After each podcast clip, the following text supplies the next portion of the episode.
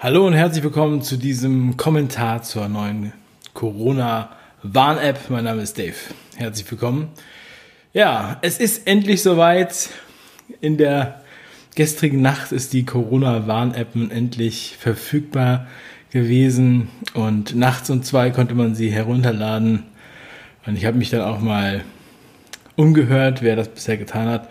Also aus der Telegram-Community hatte das hatten das ungefähr zehn Personen tatsächlich getan, zumindest angegeben in der Umfrage. Und das, obwohl ich ja in meinem Video alles über die Corona-Warn-App eigentlich schon alles gesagt habe. Ich werde es nochmal hier verlinken äh, an der Infokarte. Ähm, ja, und ich möchte gerne einfach nochmal einen Kommentar dazu abgeben, was ich heute so mitgekriegt habe, was ich heute so gesehen habe.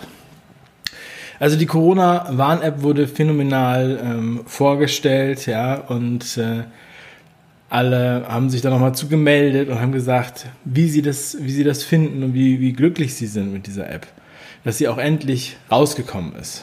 Aber sie ist natürlich kein Allheilmittel und sie ist auch kein Freifahrtsschein. Trotzdem auf Twitter vor allem, wenn man unter dem Hashtag Corona-Warn-App schaut, findet man grandiose Posts.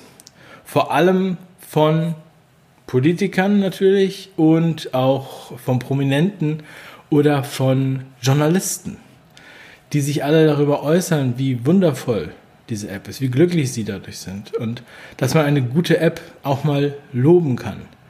Und als ich das so gesehen habe, wie sie auch dann Fotos machen, wie sie gezeigt haben, wie sie sie installiert haben, ist mir wieder eingefallen, dass ja auch ähm, Prominente überdurchschnittlich hoch äh, repräsentiert waren mit Infektionen an Corona. Ja, da gibt es ja sogar Internetseiten, wo man nachgucken kann. Corona-Prominente, äh, wenn man das in der Suchmaschine eingibt, dann findet man die. Da gibt es lange, lange Listen.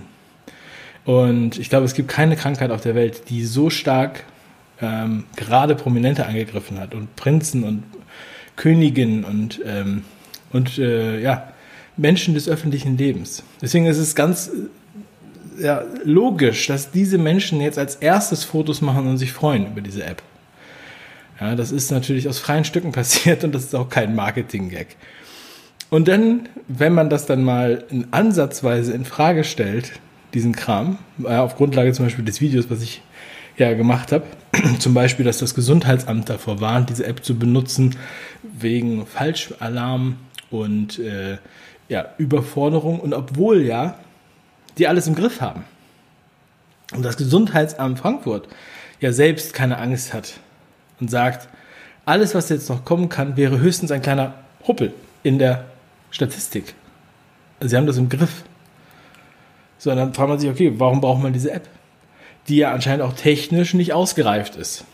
Ja, auch nach wie vor natürlich nicht ausgereift ist. Und wir haben ja auch kaum noch Infizierte in diesem Land. So, 5000 Leute.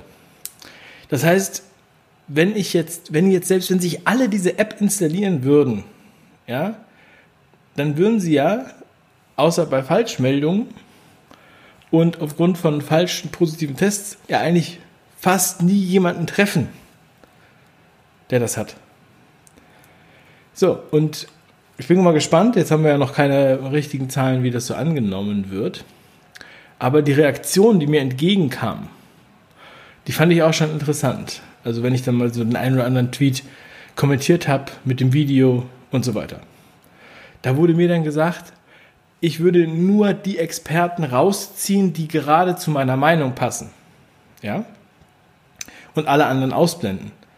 Das fand ich sehr witzig. Das fand ich sehr witzig, weil ich habe das Gefühl, dass manchmal die Bundesregierung das tut, ähm, wenn sie zum Beispiel nur auf einen Star-Virologen hört anstatt auf andere. Ich frage mich, warum überhaupt sich 120 Ärzte zusammenschließen und sagen müssen, wir haben eine andere Meinung. Und warum sich da Vereine gründen und so. Ja, oder ähm, ich kenne ein paar Leute, die haben jetzt so eine Talkshow ins Leben gerufen, die ist, glaube ich, noch nicht online, aber die wollten gerne beide Stimmen zu Gast haben. Das ist, haben die sehr seriös gemacht. Die wollten unbedingt beide Stimmen da haben. Also nicht nur Leute, die jetzt sozusagen gegen die offizielle Meinung sind, sondern sie wollten auch gerne Herrn Drosten dabei haben oder äh, andere. Ja? Die haben alle abgesagt. Die wollen nicht. Und ich frage mich, warum, warum wollen die denn alle nicht? Warum können die nicht sich dazu auch mal außerhalb dieses Komfortbereichs melden? Und Leute, die, die schreiben dann, ja, wir müssen die App installieren. Ja, wenn wir sie nicht installieren, ist das egoistisch. Ich bin nicht so egoistisch, dass ich die App nicht installiere. Äh, hat jemand mir als Kommentar geschrieben unter das Video. Das hat mich ein bisschen schockiert. Ich habe auch nachgefragt, ob er wirklich glaubt, dass das jetzt hilft. Ja, und ähm, wie er auch dann damit umgeht, dass jetzt die, diese Warnungen ausgesprochen wurden, zum Beispiel vom Gesundheitsamt.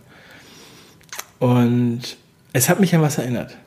Es hat mich an was erinnert, und zwar an das Buch Der bedrohte Frieden, der bedrohte Friede von Karl Friedrich von Weizsäcker, ein ähm, deutscher Physiker, der hat das 83 geschrieben. Und er, ich zitiere jetzt aus diesem Buch,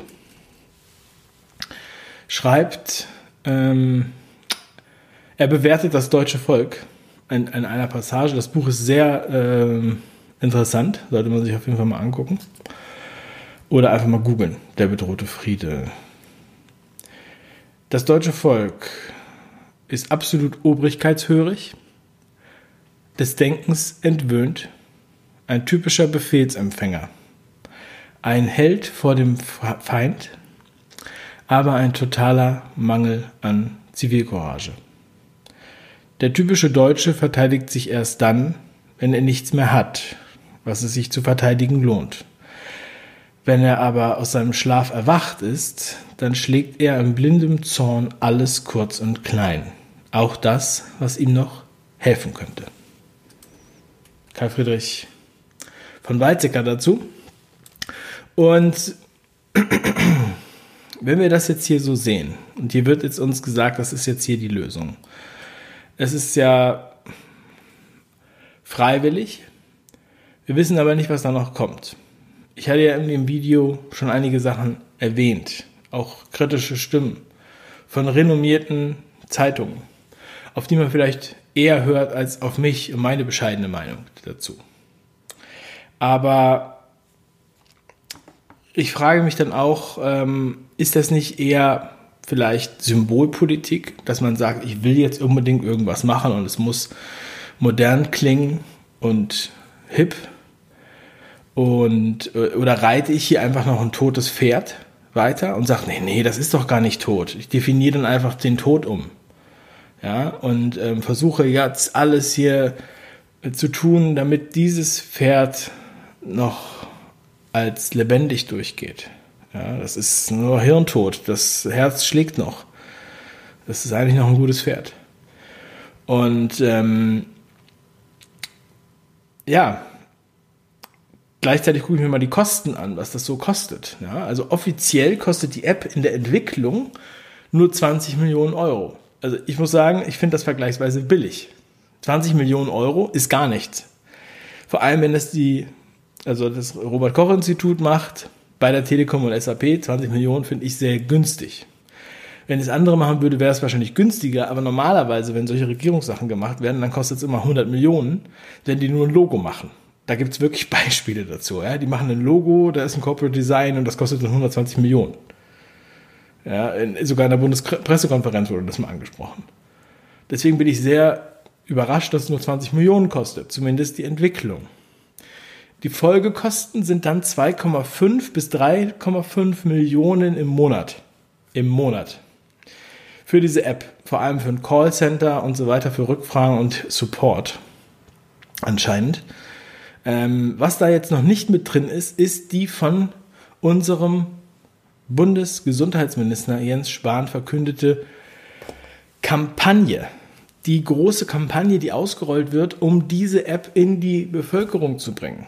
Und ich glaube, da schließt sich so ein bisschen der Kreis zu meinem Anfangseinstieg, äh, denn äh, ich habe das Gefühl, wir sind hier alle, wir bemerken alle diese Kampagne. Ähm, natürlich, dass die Politiker Kampagne machen, ist ja ganz klar. Ne? Nicht nur die Beteiligten, sondern natürlich auch andere, die halt richtige Premium-Politiker sind und natürlich auch zum Beispiel Bundespräsidenten mit Gattin, die müssen natürlich auch alle die App haben. Das ist ganz klar. Prominente, die sind ja eh gefährdet, Top-Journalisten sollten sie natürlich auch alle haben. Und ähm, wenn wir, ja, und wenn wir ähm, uns dann fragen, vielleicht gab es ja noch mal ein bisschen Motivationsschub dafür, dass hier die Kampagne so anrollt. Heute hatte ich einen interessanten äh, Hinweis bekommen, dass man ja fast auf den öffentlich-rechtlichen das Gefühl hat, das wäre im Grunde genommen eine Dauerwerbesendung für die Regierung.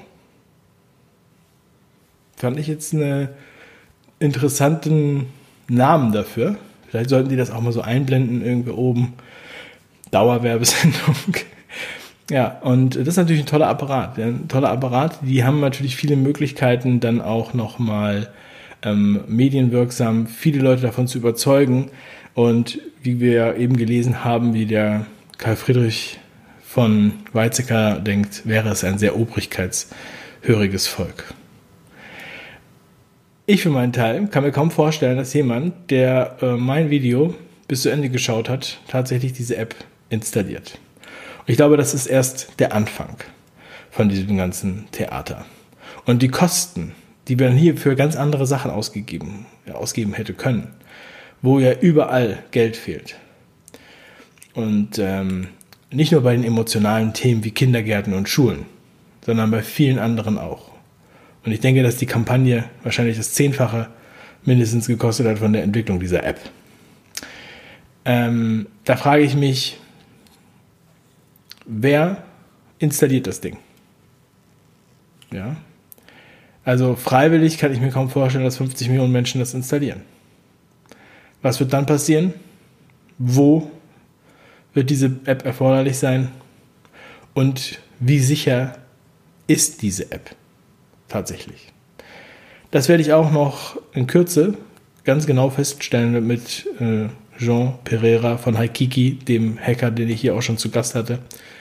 Er hatte bis leider bislang noch keine Zeit, aber er ist jetzt heute sozusagen tief eingestiegen ähm, in, in diese App. Und ja, wir werden in den nächsten Tagen mehr dazu erfahren, nochmal richtig äh, beleuchtet. Ich freue mich darauf und ich empfehle jedem, der es noch nicht getan hat, das letzte Video zu sehen über die Corona-App.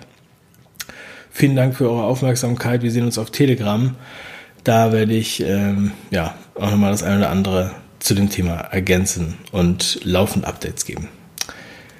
Liebe Grüße, das nächste Video ist bereits in Arbeit. Bis zum nächsten Mal, euer Dave. Ciao. Macht es gut.